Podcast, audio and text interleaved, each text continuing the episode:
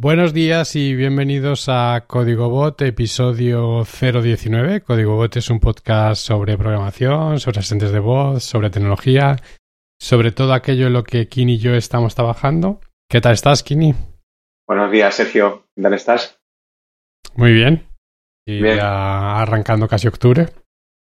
Sí, sí, ¿eh? 29, falta un día, ¿no? Y ya estás, es que esta semana entramos en octubre. Eso es, estamos grabando el día 29, publicaremos a principios de octubre. Eh, ¿Qué tal? He visto que has estado en un hackathon de Alexa. Sí, este fin de semana pasado tuvimos hackathon donde, bueno, estuve colaborando. El, hay un...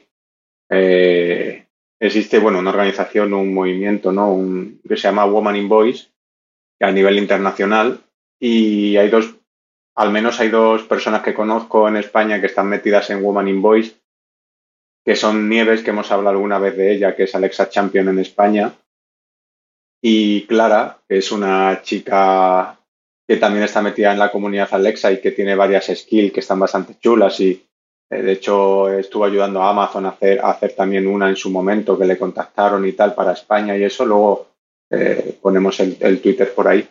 Y entonces arrancaron ellas ese hackathon con la temática de impacto social, ¿no? orientado un poco a, había varias categorías, ¿no? Pues eh, todo el tema de, aportar a la sociedad, ¿no? En, diferentes, en diferentes áreas. Y, y estuvo bien porque fue 100% online, entonces tampoco tenían muy claro cómo iba a funcionar y cuánta gente se iba a apuntar. Al final hubo eh, cinco equipos, donde además eh, tenía que existir eh, la condición de que, de que, hubiese mitad mujeres ¿no? en los equipos, eh, de, como mínimo en ese sentido, y había muchos roles distintos.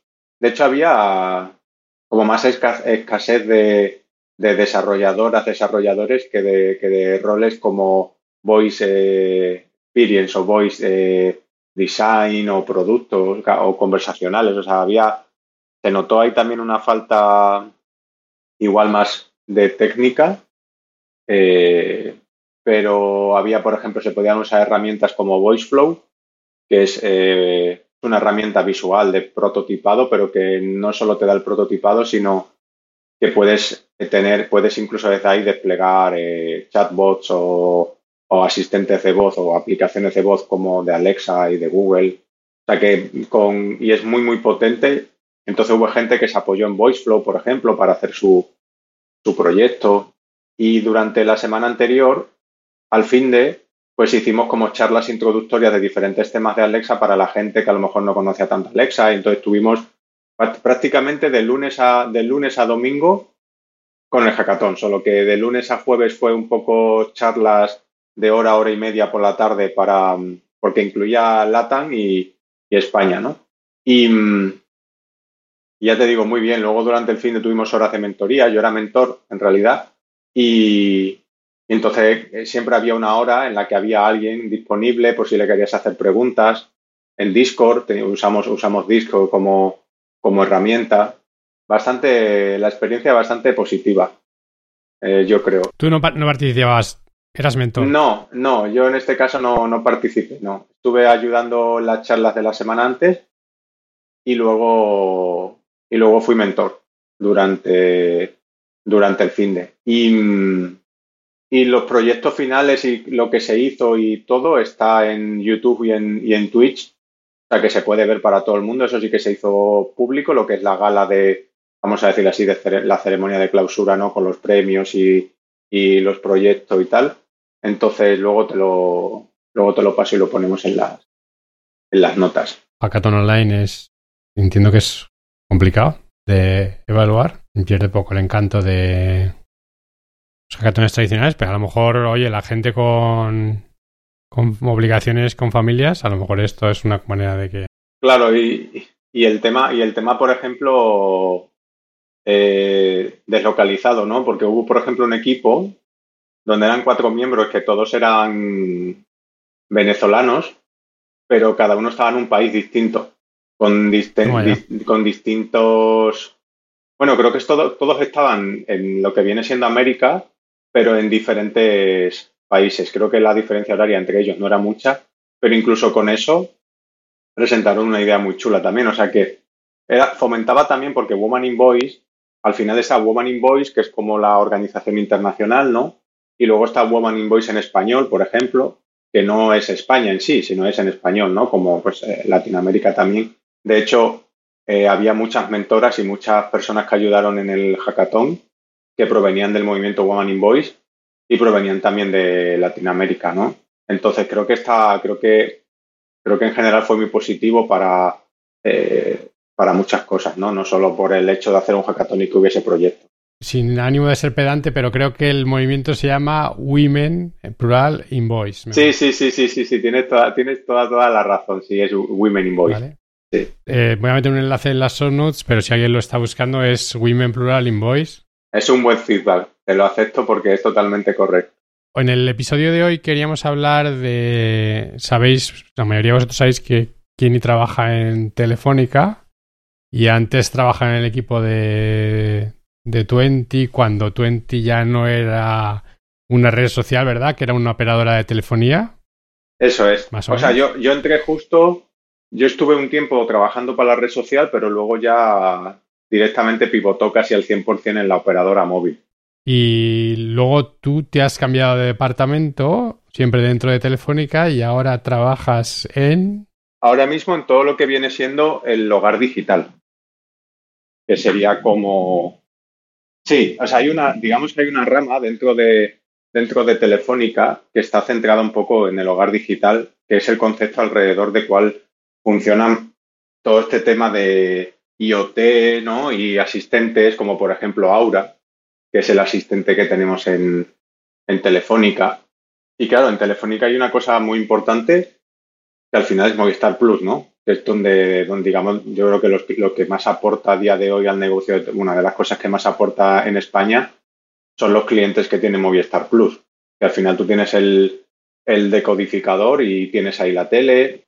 Haciendo palanca en eso y haciendo palanca en que también tenemos el router, pues la idea es intentar eh, conseguir hacer servicios digitales que hagan un poco más inteligente todo lo que es el hogar, ¿no? A través de los dispositivos que controlamos nosotros, como el router, que por ejemplo existe una cosa, una aplicación que se llama Smart Wi-Fi pues, o Wi-Fi, ¿vale?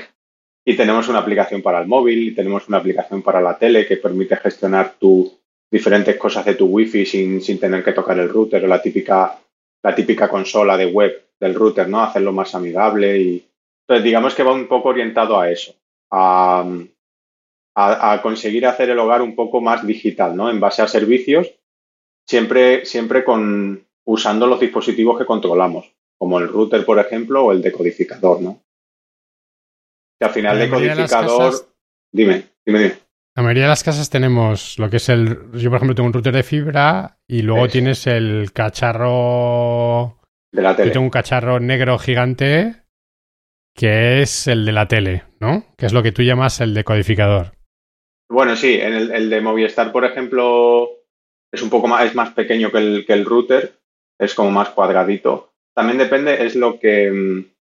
O sea, aquí al final hay fragmentación, como en todos los sitios. No todo, o sea, digamos que hay diferentes eh, tipos de router, de, perdón, de decodificadores y también de routers, y en todos no funciona lo mismo pero, pero sí, no sé realmente cómo está la implantación de, de, las últimas versiones de, los de los routers y de los, y de los, y de los decodificadores, pero básicamente es tener esos dos aparatos que tú dices.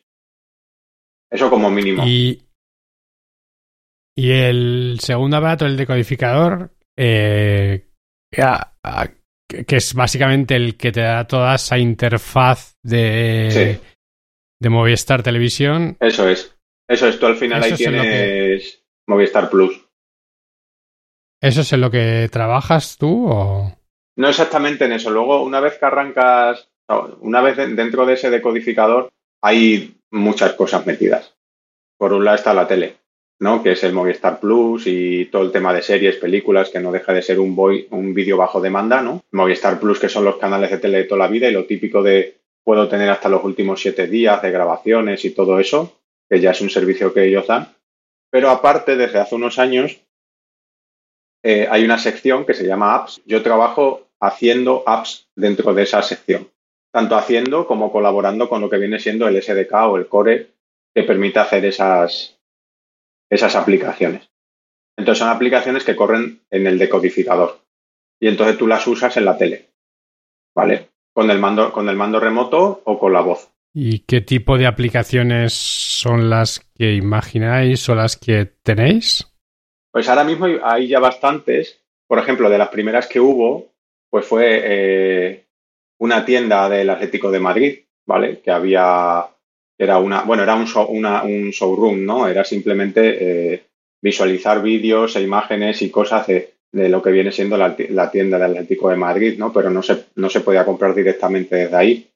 O también estaba Europa o cosas, este tipo de empresas más orientado a, ofrecer eh, eh, contenido multimedia, ¿vale?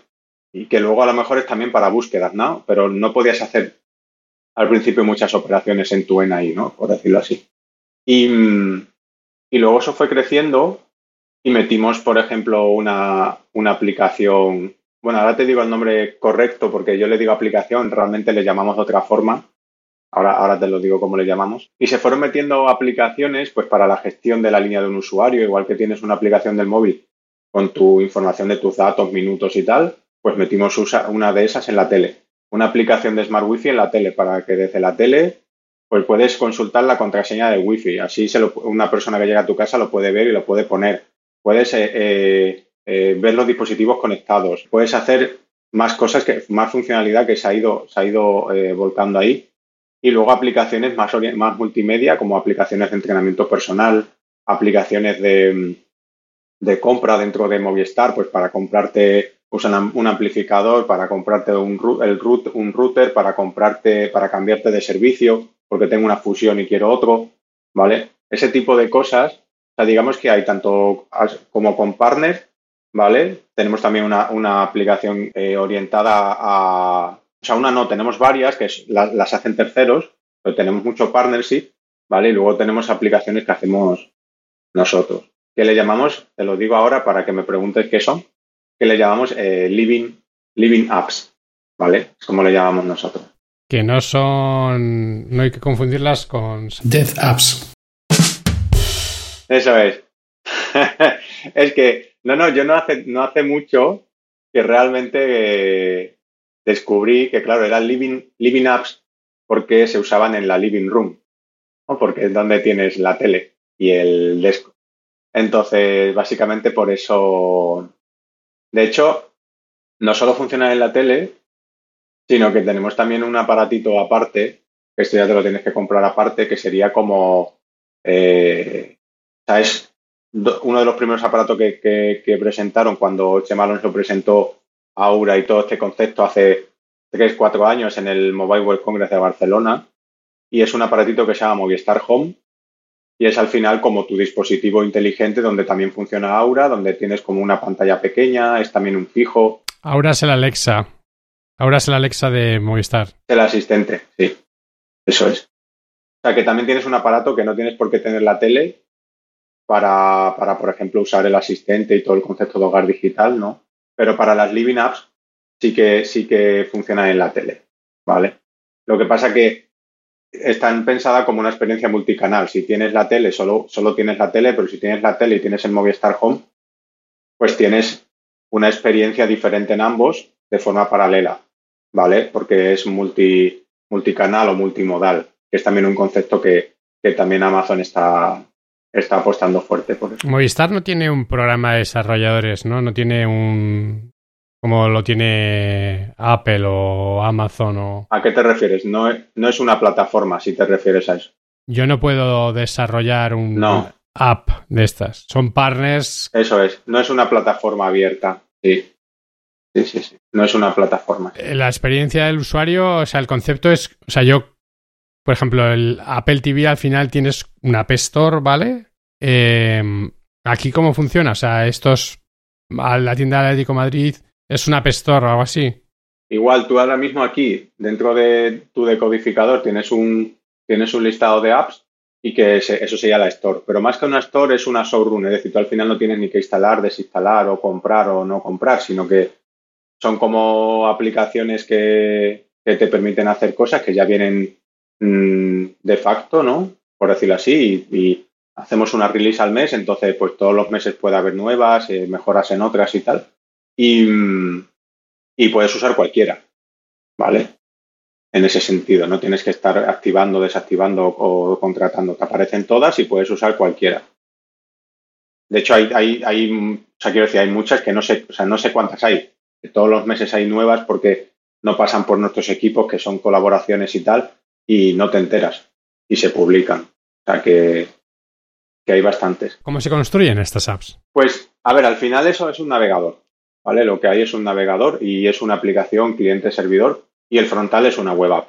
A lo que está lo que estás viendo en la tele es una web app, ¿vale? Porque al final eso es un, eso es un Chrome, bueno, Chromium, ¿no? Una versión de... Y, y, y el frontal lo hacemos con React. Al principio del todo había... Bueno, no soy muy experto en frontend, ¿vale? O sea, que puedo meter la pata, pero al principio del, todo había mm, templates y no me acuerdo qué tecnología de templates era. Em, bueno, no me acuerdo. Una típica de estas, ¿no? Que son templates y luego eso se rendiza a HTML y tal, o JavaScript o lo que sea. Pero se cambió, se evolucionó a React, que yo creo que la gente lo agradece mucho, los que están desarrollando con la parte, la parte front. Aparte es más, es más potente, te permite todo el tema de componentes, porque, como te digo, estoy muy cerca del equipo que hace los SDK y entonces ahí pues es muy importante todo el tema de hacer componentes y tener eh, cosas que puedan usar otros equipos, nosotros o partners o lo que sea. Y esa, y esa web app se comunica con una parte server, que la parte server está hecha en TypeScript, por ejemplo, y, y, se apoya sobre dos cosas, ¿no? Sobre, bueno, realmente se apoya sobre Aura, ¿vale? Y sobre, eh, y Aura se apoya en sí misma sobre Bot Framework de Microsoft. ¿vale? Aura está hecha sobre Bot Framework de Microsoft.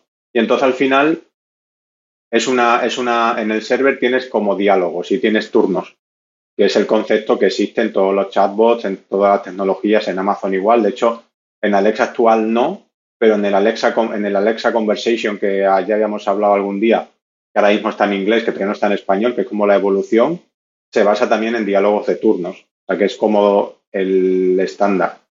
Y, y básicamente la aplicación web funciona así. Eh, el usuario hace algo con la voz o con el mando, eso va realmente va a Aura, ¿vale?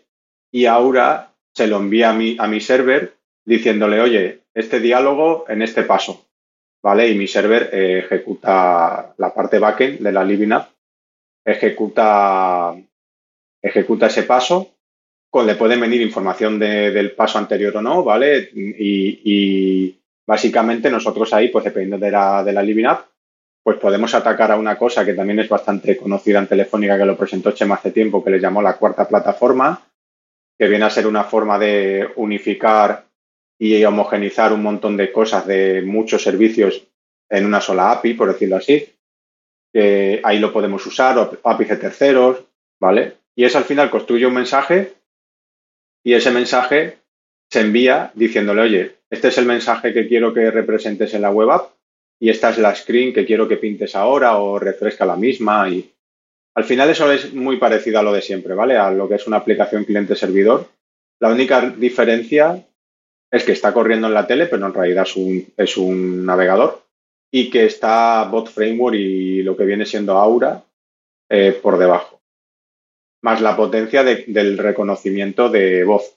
O sea, si tú le, pones el plus de que si tú le hablas al mando, hay un mando que le puedes hablar, o el Movistar Home, también le puedes hablar. Si tú le hablas, pues eso llega a la parte de NLP y eso eh, traduce, interpreta la frase para, para saber eh, qué intención tiene el usuario. Son los mismos conceptos que se repiten una y otra vez en el mundo de los, de los asistentes, solo que con tecnología, por ejemplo, de bot framework en este caso. NLP es Natural Language Processing. Sí.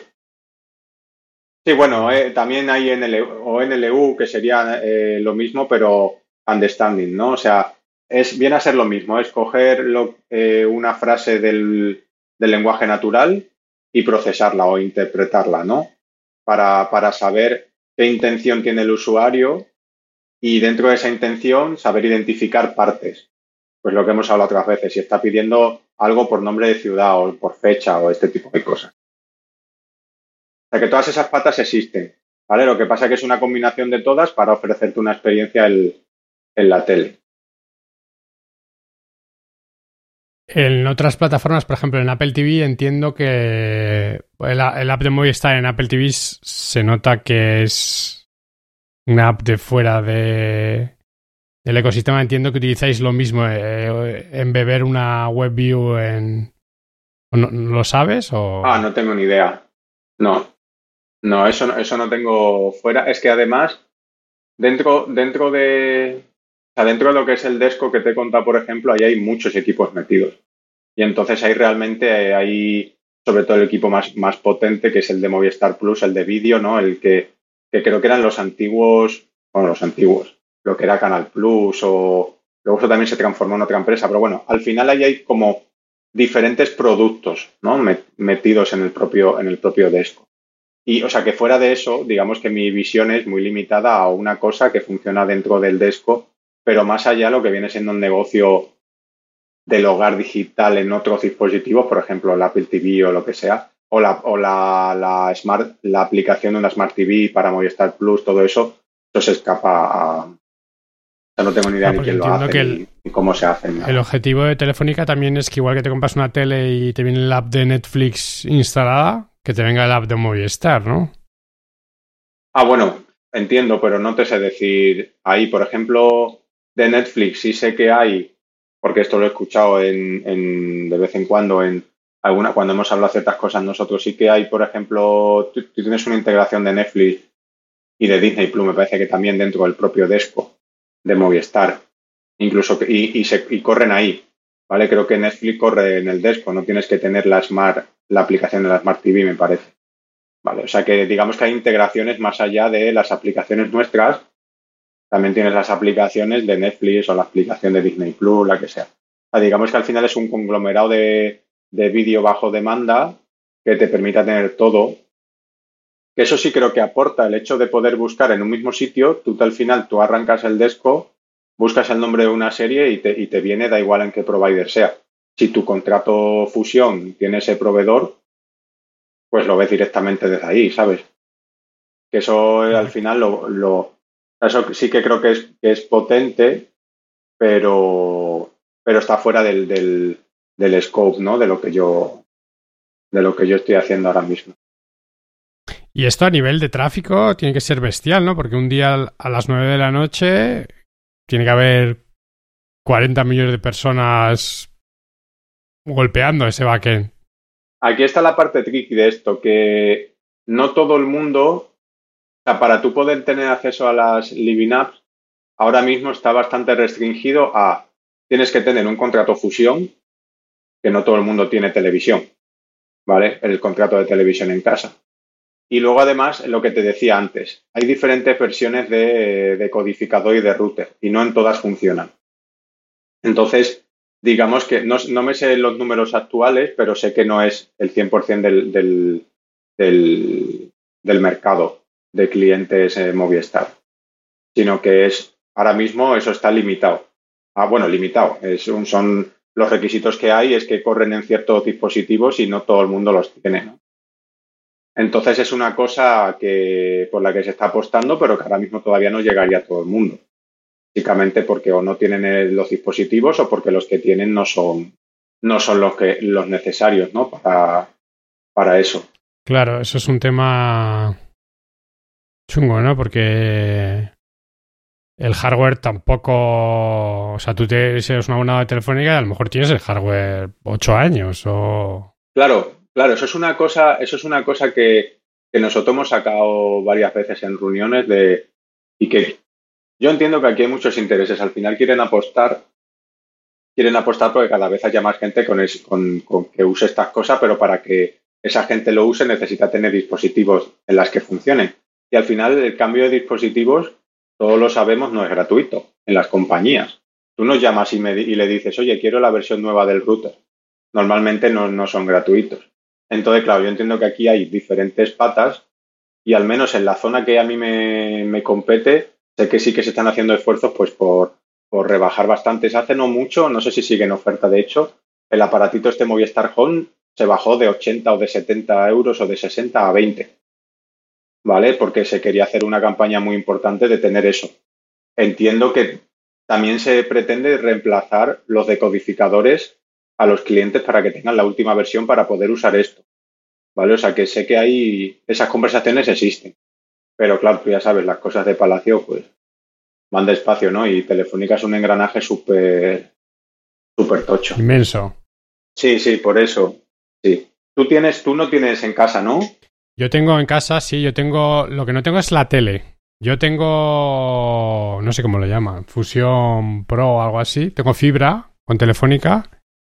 Y tengo, porque en su día no tenía este plan, tenía el plan con tele. Tengo el.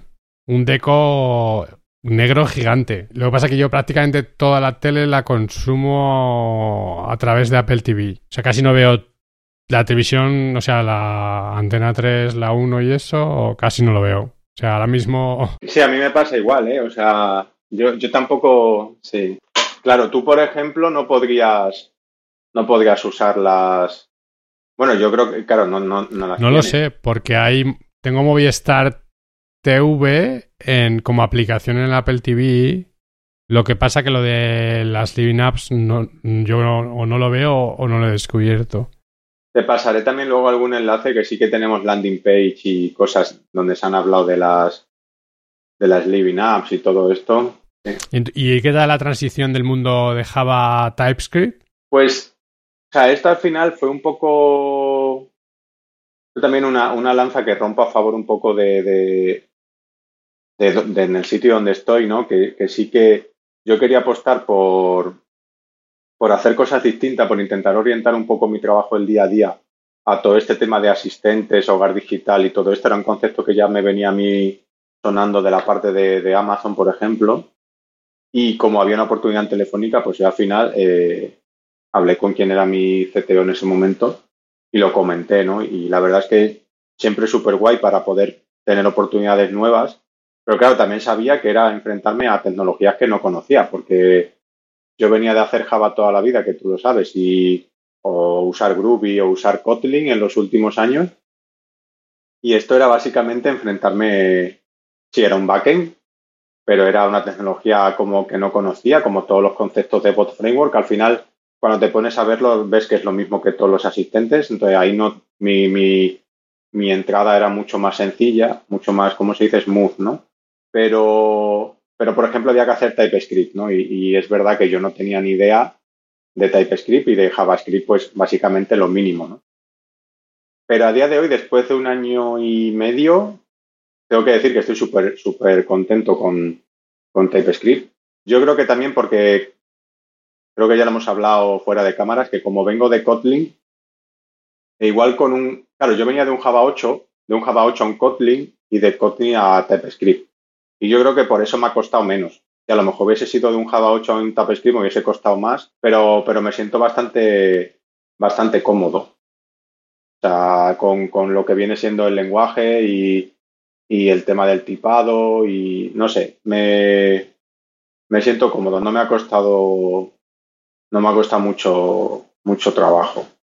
Todavía me pego un poco con el testing, ¿vale? Pero, pero, pero me, me voy sintiendo bastante, bastante cómodo. los lenguajes que soporta Bot Framework son, que creo que son C Sharp. Supongo que C Sharp porque viene de, micro, de .NET o de Microsoft, sí.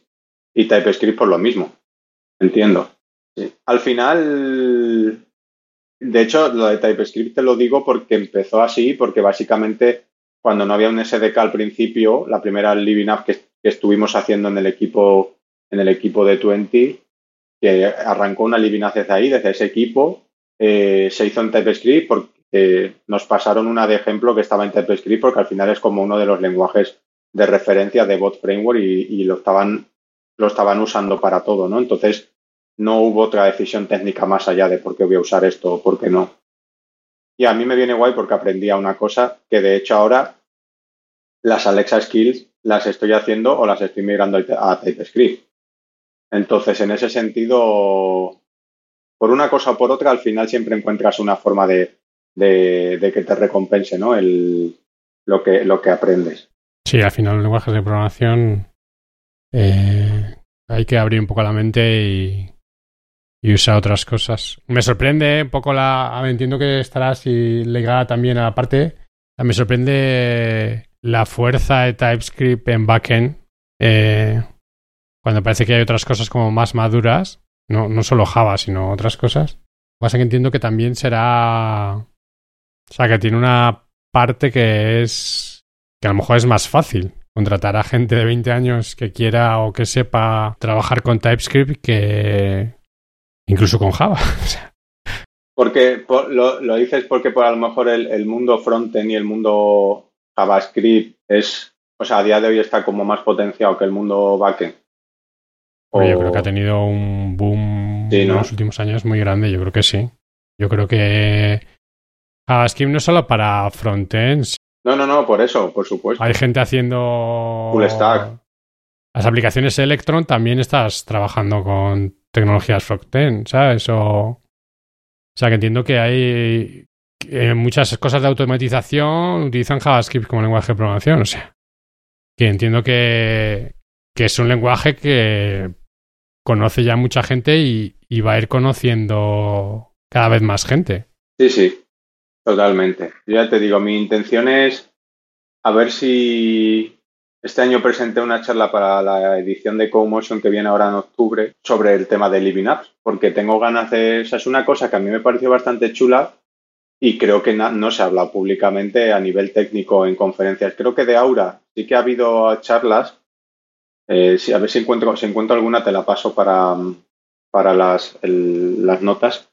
Pero de Living Apps, también un poco porque se han hecho maduras, por decirlo así, cuando ha sido la pandemia, han habido eventos y cosas así, pero em, ya el año pasado estuve moviendo para intentar dar charlas de Living Apps. Me, tengo ganas de presentar un poco eh, lo que estamos haciendo y a ver si eh, durante el año que viene puedo presentar alguna charla sobre ya un poco más metiéndonos en arquitectura, en cositas técnicas y todo esto, que aquí lo he comentado muchas cosas y por encima, de, mm, de todo el tema este de Living Guay, pues nada, este episodio no ha estado patrocinado por Telefónica, pero lo podría haber estar, así que si alguien de Telefónica con capacidad de decisión y patrocinio... Que te cambien, que te cambien el, decodificador gratis, para que puedas usar las Living Apps. Que me cambien el deco y, nos pongan unos, eh, unos enlaces patrocinados en el episodio. Y nada, con esto yo creo que vamos a acabar el episodio de hoy. Sí. Em, muchas gracias a todo el mundo por escuchar y nos vemos en el próximo episodio. Venga, chao.